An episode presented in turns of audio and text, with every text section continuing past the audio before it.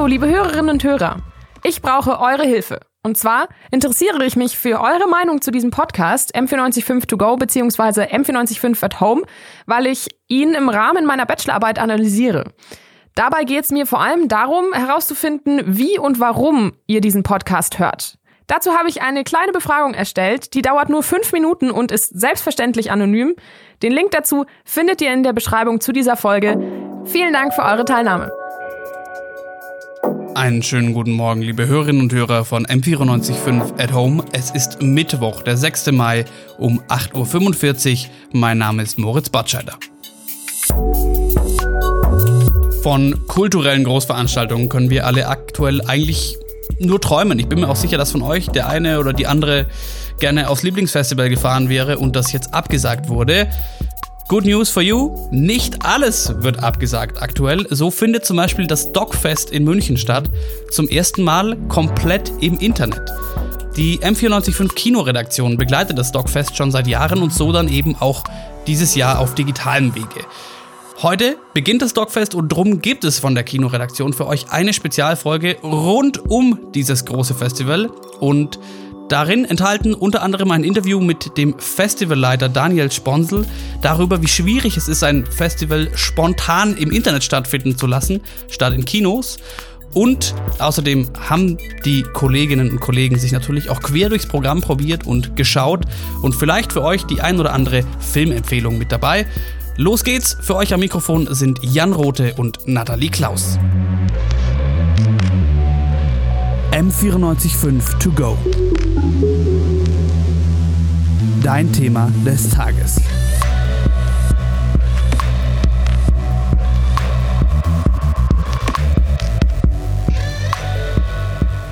Hallo aus der Kinoredaktion. Ich bin ganz froh, dass wir nicht völlig ohne Festivalsommer auskommen müssen dieses Jahr, weil unter dem Motto The Show Must Go Online geht das Dogfest dieses Jahr sogar eine Woche länger als geplant.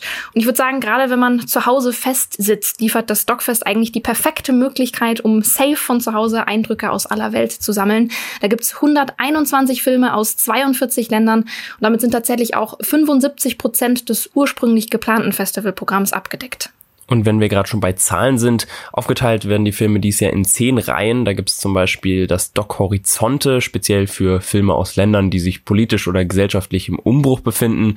Doc Network Africa für Repräsentationen afrikanischer Länder auf Augenhöhe, die auf Stereotype verzichtet.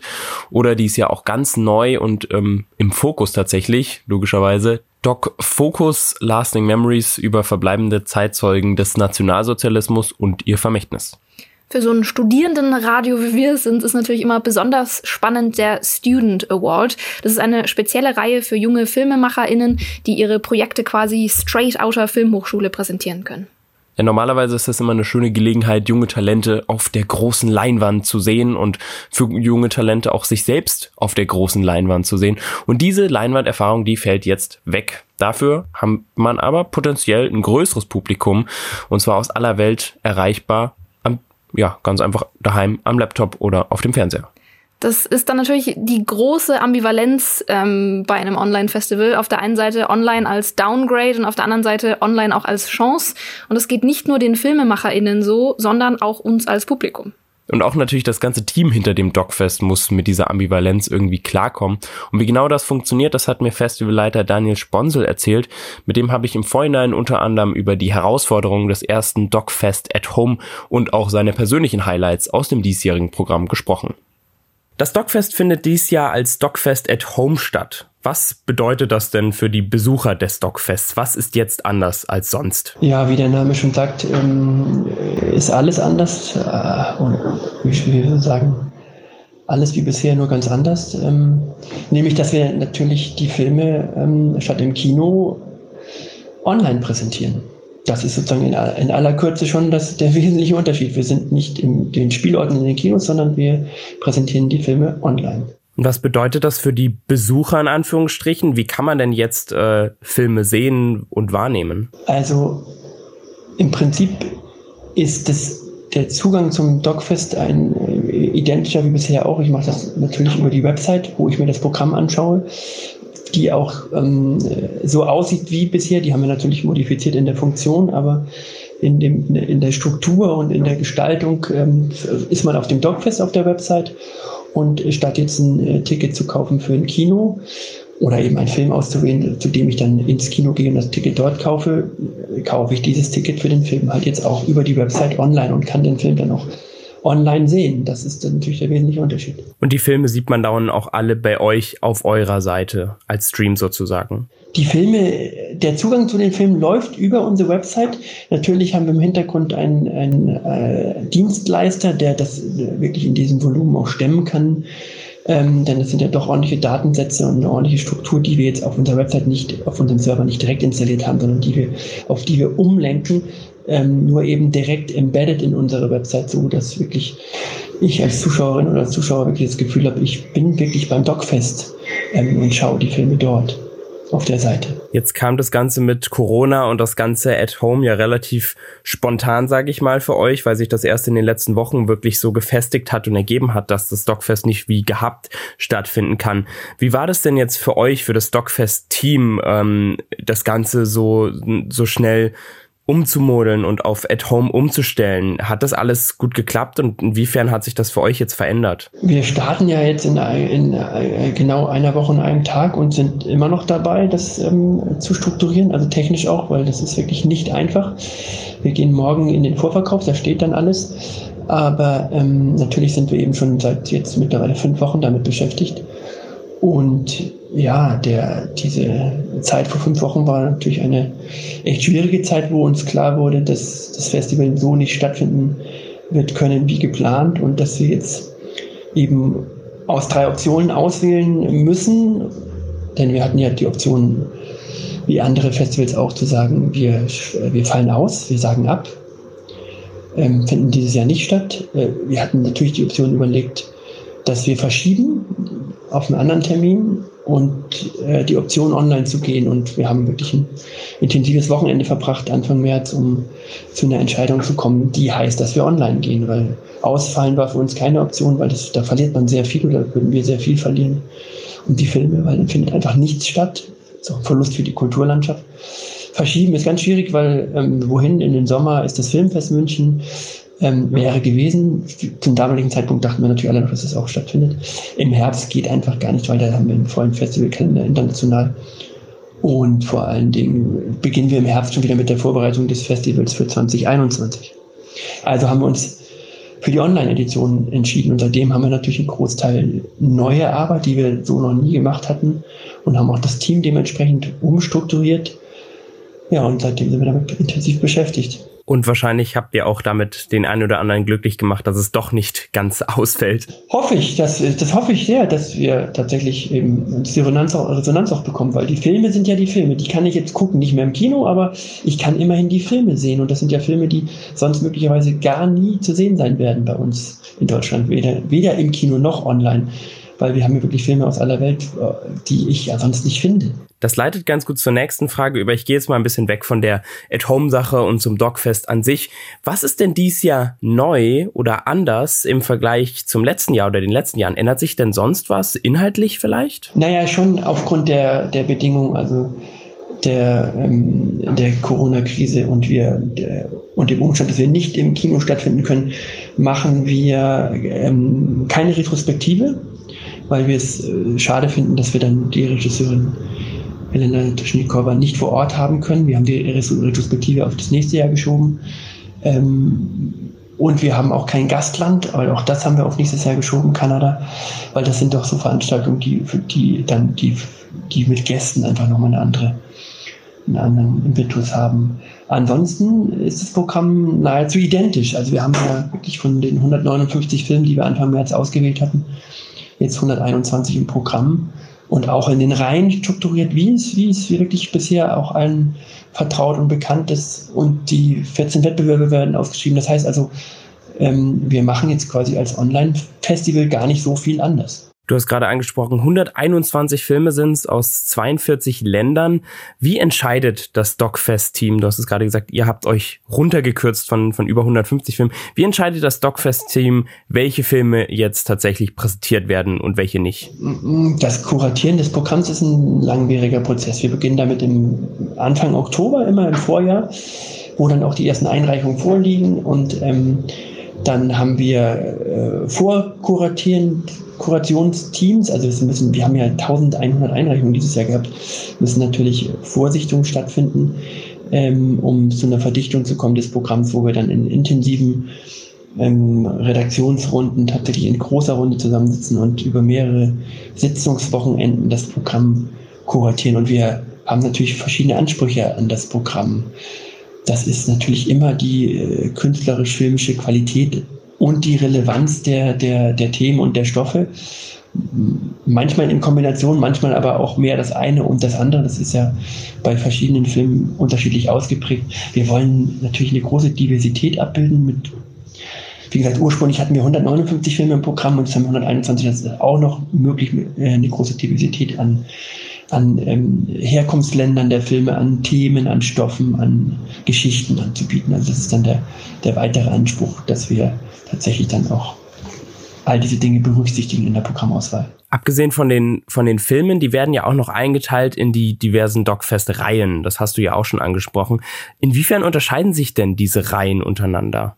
Naja, es gibt die drei Hauptwettbewerbe, Doc International, Doc Deutsch und Doc Horizonte. Das ähm, da haben wir natürlich vorwiegend jetzt auch ähm, Premieren, Weltpremieren und Deutschlandpremieren. Äh, ist die, die Bedingung für die Teilnahme an dieser Reihe, das sind halt ähm, auch in der Online-Version. Das sind also neue Filme für in Deutschland auf, auf dem Markt sozusagen, die erstmal zu sehen in Deutschland. Hochwertige Filme, die halt so Wettbewerbs, Wettbewerbsreihe wirklich ähm, ja, bietet. Und dann haben wir natürlich auch die Reihen, wo wir wirklich breites Programm zeigen, auch Filme, die dann zum Teil schon auf anderen Festivals oder in Deutschland gelaufen sind, ähm, im Panorama und im Best of Festival. Äh, Best of Fest heißt die Reihe. Und dann ist es natürlich ganz, äh, ganz wichtig, die Fokusreihe, also die Themenreihe, der Themenschwerpunkt, den wir von Jahr zu Jahr haben. Und das ist in diesem Jahr die Fokusreihe ähm, Doc Lasting Memories wo es sieben Filme zu, zu sehen geben wird, aus, ähm, die als Thema den Holocaust Ende des Zweiten Weltkriegs haben. Also wirklich nochmal Zeitzeugen aus dieser Zeit erzählen. Also auch nicht, nicht ganz einfache Themen, die ja auch bei, bei äh, Dokumentarfilmen ähm, oftmals angesprochen werden.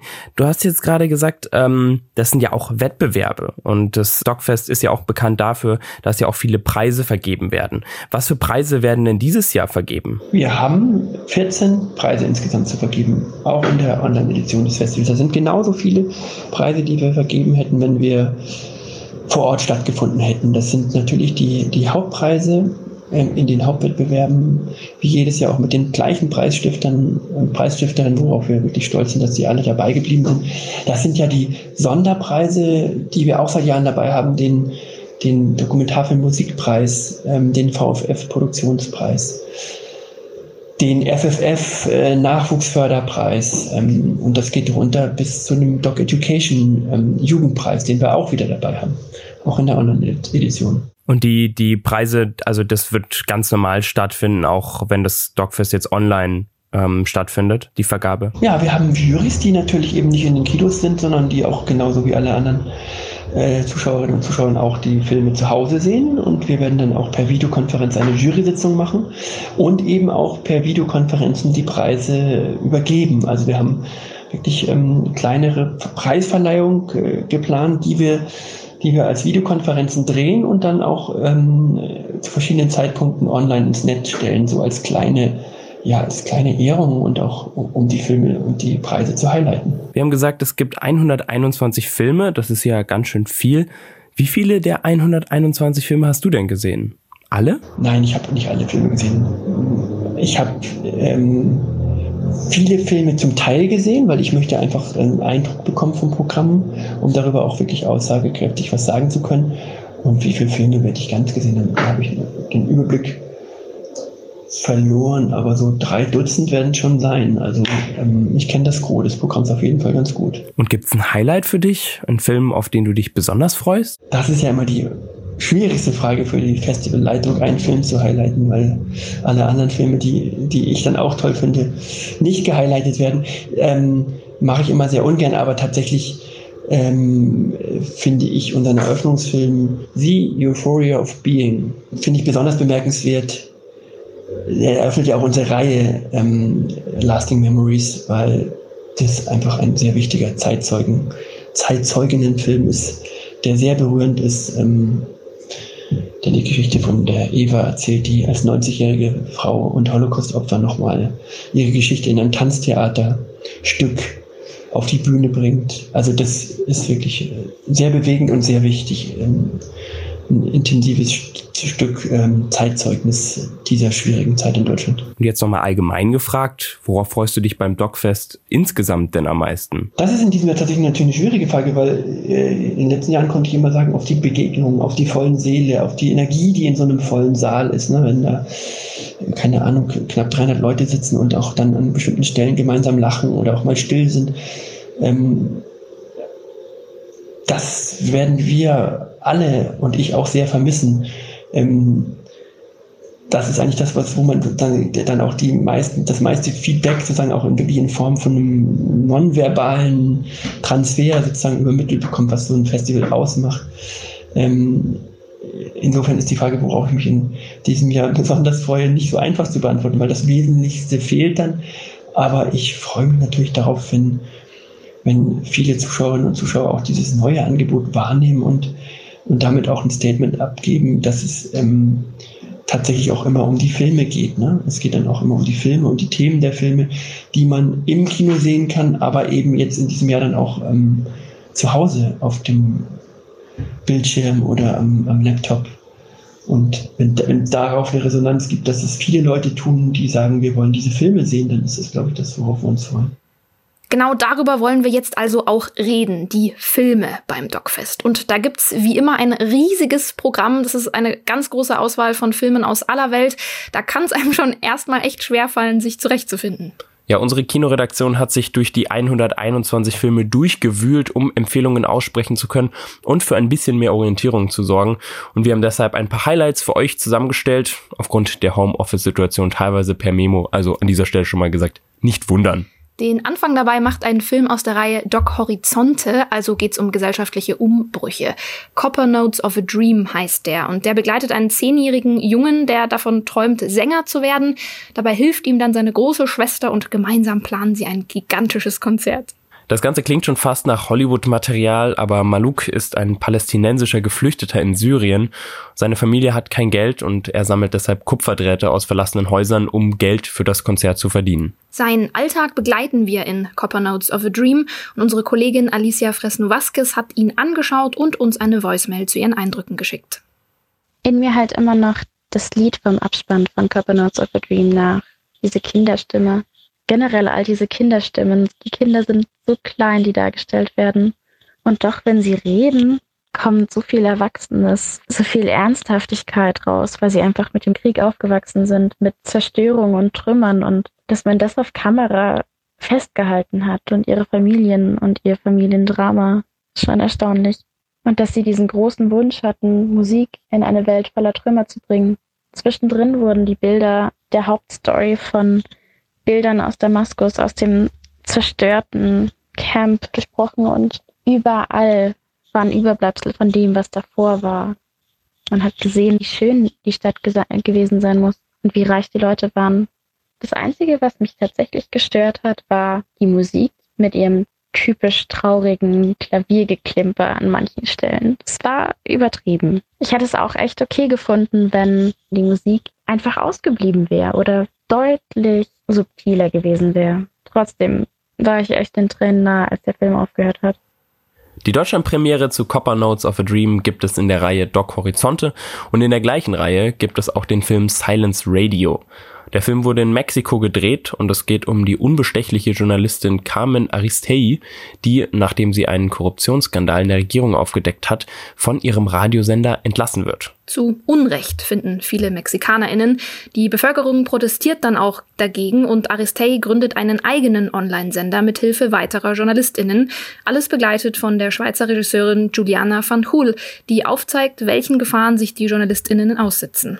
Amelie Starke erzählt uns mehr über diesen Film voller Kampfgeist für Demokratie und Freiheitsrechte. eine super interessante und auch sehr emotionale Dokumentation. Der Film zeigt, wie mutig und hartnäckig Carmen Alistay für Pressefreiheit in Mexiko eintritt. Trotz ihrer Kündigung, zahlreicher Anzeigen, Gerichtsverhandlungen und sogar Morddrohungen. Sie lässt sich einfach nicht von ihrem Weg abbringen, die Wahrheit zu sagen. Und das ist wirklich super beeindruckend. Juliana van Hool, sie ist ja die Regisseurin und sie begleitet Carmen ab dem Zeitpunkt, an dem sie anfängt, mit weiteren Journalisten zusammen ihren eigenen Online-Sender aufzubauen. Es wird gezeigt, wie Carmen und ihr Team in dieser Zeit auch weitere Korruption in der Regierung und auch dem damit verbundenen Drogenhandel aufdecken. Diese aufgedeckten Korruptionsfälle werden jetzt aber tatsächlich nur sehr oberflächlich angerissen. Es geht viel mehr um die Journalisten selbst, den Druck und auch die Gefahr, der sie sich täglich in ihrem Job aussetzen. Die direkten Filmszenen wechseln sich ab zwischen Gesprächen mit Carmen und ihren Kollegen und vor allem die Einzelinterviews sind sehr berührend und zeigen die Angst, die die Journalisten einfach täglich haben, aber auch ihre Bestimmtheit. Eine zentrale Frage, die mir da besonders im Kopf hängen geblieben ist ähm, und die Juliana den Journalisten stellt, ist, ob sie für ihren Beruf sterben würden. Sie antworten ihr dann darauf, dass niemand wegen seines Jobs sterben sollte. Und solche Momente sind wirklich sehr fesselnd und ziehen einen richtig mitten in die Dokumentation mit rein. Die Dokumentation zeigt auf alle Fälle, mit was für einer Brutalität in Mexiko gegen Journalisten wie Carmen vorgegangen wird und auch wie die eingeschränkte Pressefreiheit wirklich maßgeblich zum Problem der Korruption im Land beiträgt.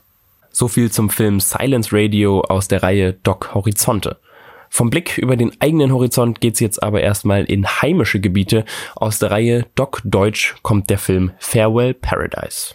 Darin geht's um Sonja Weiß. Die ist noch ein kleines Kind, als ihre Mutter die Koffer packt und mit ihr und ihren Schwestern von den Bahamas zurück in die Schweiz geht. Und das ohne den Vater. Die Ehe ist nämlich gelinde gesagt eher kompliziert. Der Mann hatte Beziehungen mit anderen Frauen. Deshalb zieht die Mutter die Töchter schließlich alleine groß. Und jetzt, 40 Jahre später, holt Sonja alle vor die Kamera und macht das, was in ihrer Familie zu wenig getan wurde. Sie reden miteinander. Rausgekommen ist die Doku Farewell Paradise. Janina Rohleder hat uns per Sprachnachricht erzählt, wie sie den Film fand. Ich fand Farewell Paradise sehr spannend und sehr gut gemacht, weil quasi wie in einer Detektivgeschichte nach und nach die Geschichte dieser Familie Weiß aufgedeckt wird. Und die Regisseurin, die ja gleichzeitig die jüngste Schwester ist, unterhält sich mit jedem Familienmitglied einzeln und bekommt so ganz unterschiedliche, aber auch natürlich sehr ehrliche Perspektiven auf die Vergangenheit. Eine Szene fand ich da besonders prägnant. Da fragt sie ihre Mutter und ihren Vater jeweils, wie sie die Ehe mit dem anderen fanden. Und die Mutter sagt, spannend vom Anfang bis zum Ende, in einem positiven Sinn. Und der Vater sagt einfach nur farblos. Also da entstehen dann ganz spannende Dissonanzen. Genau, generell beschreiben die Schwestern eben ihre bewegte Kindheit, die Eltern erzählen von ihrer schwierigen Ehe. Und obwohl alles aus einer Distanz von 40 oder 50 Jahren erzählt wird, merkt man trotzdem, dass da noch Emotionen da sind, dass da Schmerzen vorhanden sind, die ab und zu hochkommen. Und dadurch wird das Ganze sehr authentisch und auch sehr nahbar. Und letztendlich geht es eigentlich so um die Frage, welche Auswirkungen die Beziehung der Eltern auf das Leben der Kinder hat, wie man mit Schwierigkeiten im Leben umgeht und wie man aber auch dann zu sich selbst finden kann. Und insgesamt ist Farewell Paradise einfach eine einfühlsam gemachte Doku über eine spannende Familiengeschichte. Wechseln wir von Deutsch zu Farsi und damit vom deutschen Film Farewell Paradise zur iranischen Dokumentation The Unseen.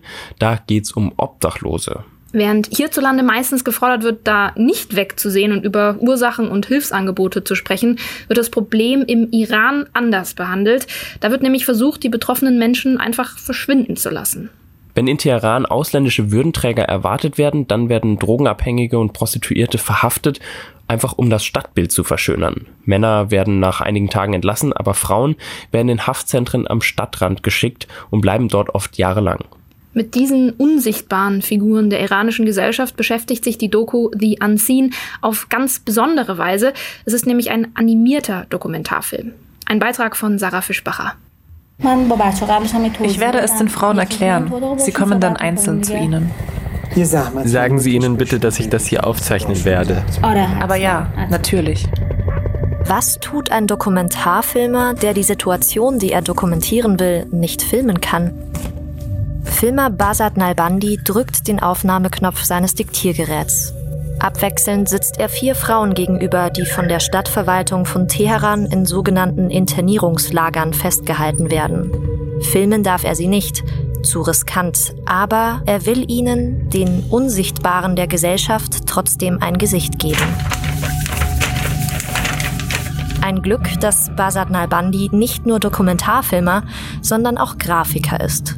So lässt er den aufgezeichneten Gesprächen eine animierte visuelle Ebene entwachsen. Er erbaut im Stop-Motion-Stil ein Teheran aus Papier, Häuser und Autos aus grober Pappe, raukantige Gesichter aus bedrucktem Karton. In dem Viertel, in dem ich aufwuchs, gab es eine Frau, die auf der Straße lebte. Sie hieß Sari, aber wir nannten sie alle Pappkisten Sari, da sie in einer Kiste schlief. Sie war harmlos, aber ich hatte Angst vor ihr, bis ich eines Tages eine Idee hatte. Ich würde mich einfach unsichtbar machen, indem ich die Augen schließen und an Sari vorbeigehen würde. Die Jahre gingen ins Land und wir zogen um. Doch wann immer ich einen obdachlosen Menschen sah, schloss ich die Augen und eilte vorüber. Für Mina, Sarah, Arisu und Frau Amiri, wie er die Protagonistinnen in seinem Film nennt, hat Nalbandi seine und die Augen der Zuschauenden weit geöffnet. Er lässt sie fast ohne Zwischenfragen von ihren Erfahrungen erzählen, diese teils seit frühester Kindheit von Armut, Gewalt, Prostitution und Drogen gezeichneten Frauen, die er aussehen lässt wie nicht mehr geliebte und weggeworfene Puppen aus Papier. Unterbrochen werden ihre Berichte nur von stummen, animierten Episoden, die das Erzählte illustrieren und von psychedelisch-sphärischer Musik mit bedrohlichen Beats untermalt werden.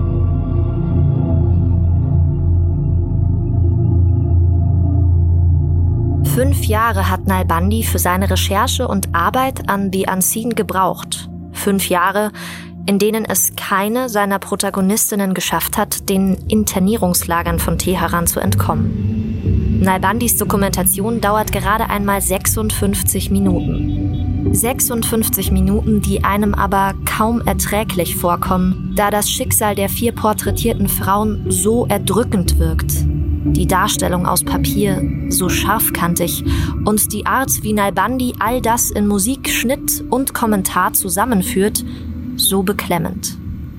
The Unseen ist kein einfacher Film, dafür aber umso wichtiger. The Unseen, ein iranischer Animationsfilm aus der Reihe Doc International. Und weiter machen wir mit der Reihe Doc Panorama, eine Reihe für besonders innovative Doku-Formate. Da sprechen wir als erstes über einen Film mit dem wunderschönen Titel La langue est donc une histoire d'amour, also Sprache ist eine Liebesgeschichte. So sehen das nämlich die Protagonistinnen im Film. An einer Sprachschule für Erwachsene in Montreal werden Immigranten aus aller Welt in ein neues Leben eingeführt, indem sie Französisch lernen. Im Klassenzimmer ist viel Platz für Engagement, Einfühlungsvermögen und Humor, aber auch für den einen oder anderen Konflikt. Andrzej Potacek hat sich die kanadische Dokumentation bereits angeschaut. Im Centre William Hingston treffen alle möglichen Schicksale aufeinander. Viele der Schüler haben zuvor in ihrem Leben noch nie eine Schule besucht. Manche von ihnen mussten ein Leben in ihrer Heimat im Nahen Osten aufgeben, um vor dem Krieg zu fliehen. Eine weitere Schülerin stammt ursprünglich aus Mexiko und floh nach Kanada, da sie in ihrer Heimat als Transfrau diskriminiert wurde. All diese Menschen vereint eins. In Quebec wollen sie ein neues Leben starten. Warum diese Geschichten für Regisseur Andres Livov besonders erzählenswert sind, zeigt sich in seinem Lebenslauf.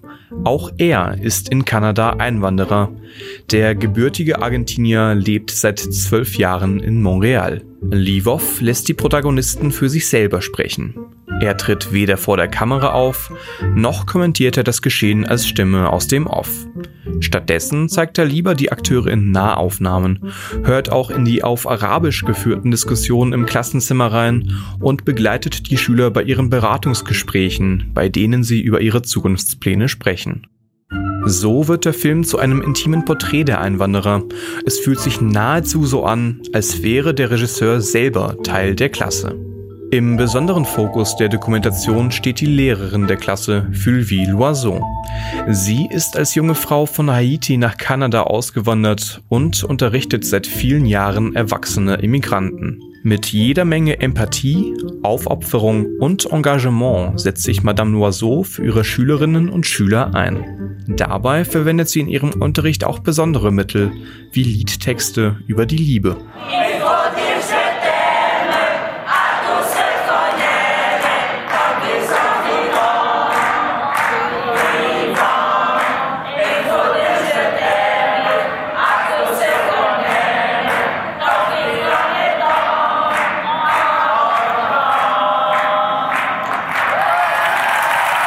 Mit Szenen wie dieser schafft es Regisseur Livov, dem Titel seines Films gerecht zu werden.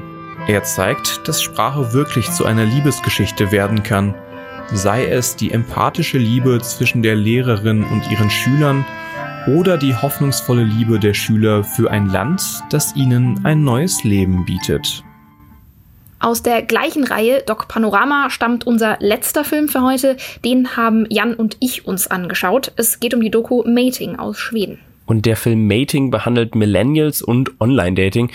Der Film ist insgesamt so ein bisschen wie Tinder, auf den ersten Blick sehr oberflächlich, aber dann steckt doch viel Persönliches dahinter.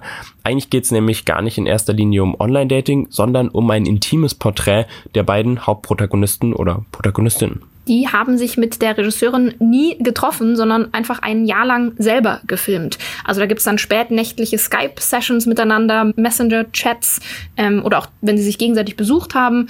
Und die beiden sind Naomi und Edwin, die von Regisseurin Lina Maria Mannheimer begleitet wurden.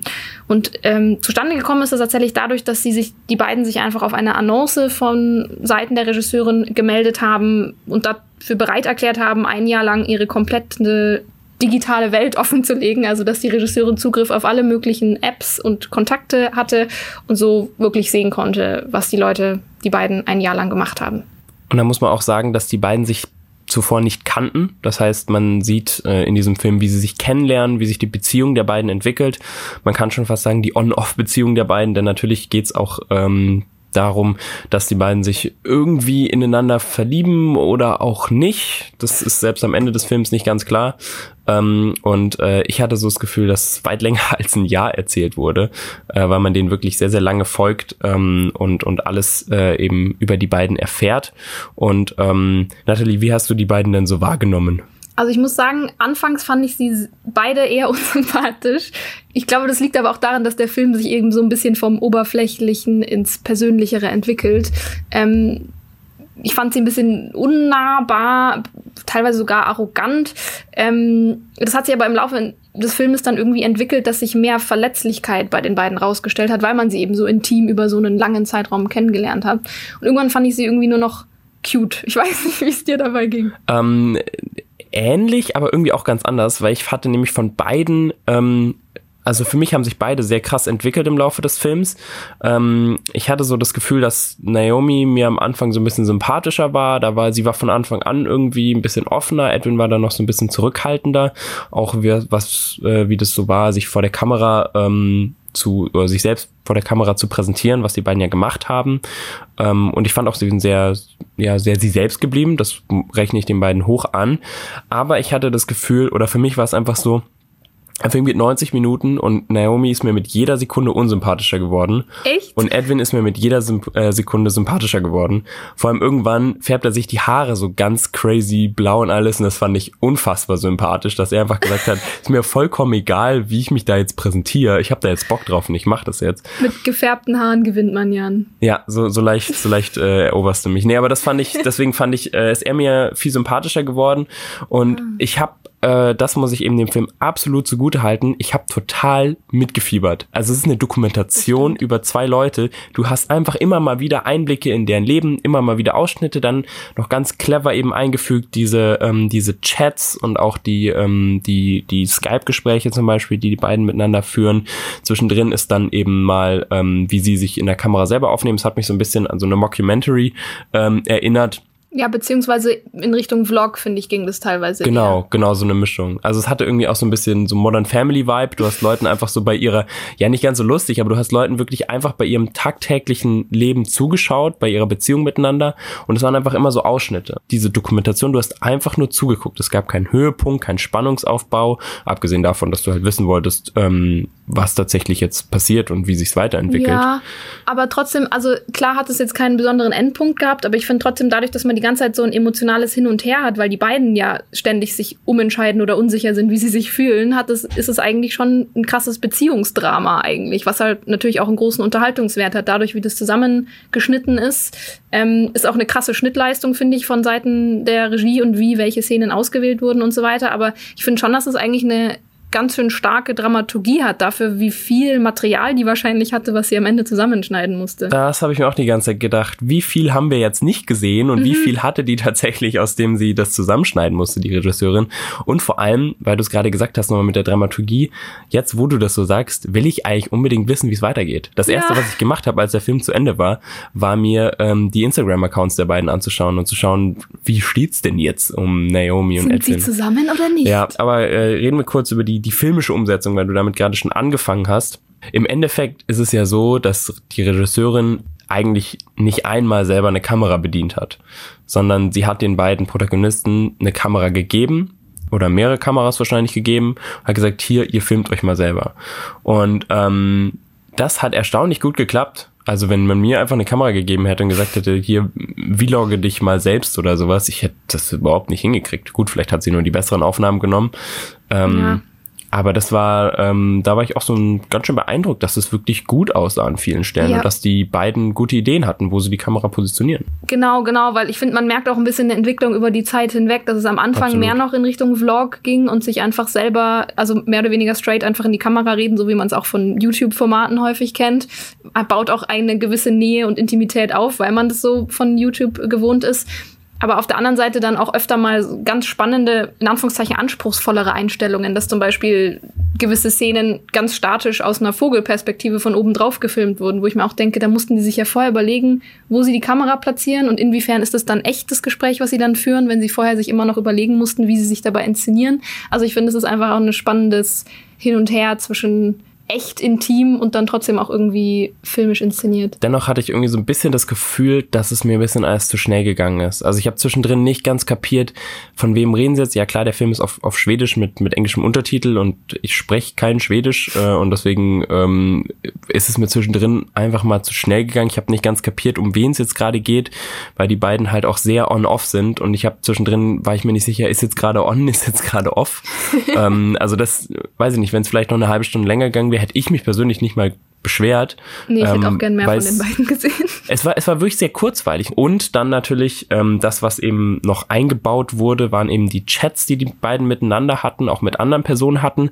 Und die muss ich sagen, fand ich richtig gut dargestellt. Da wurden dann mhm. teilweise Sachen schnell getippt, dann wieder weggelöscht, sozusagen, dass man halt sieht, die Leute waren sich nicht sicher, was sie schreiben und auch sollen. Mit der entsprechenden Musik drunter und so. Ja. Dass es ja. wirklich sehr schmissig war. Dass man nicht nur sagt, okay, man liest da jetzt Text, sondern da wurden sich wirklich Gedanken gemacht, wie man das unterhaltsam inszenieren kann. Deswegen finde ich eigentlich generell großer Hut ab an die Regisseurin, weil ich mir nicht vorstellen will, wie viel Material die da hatte.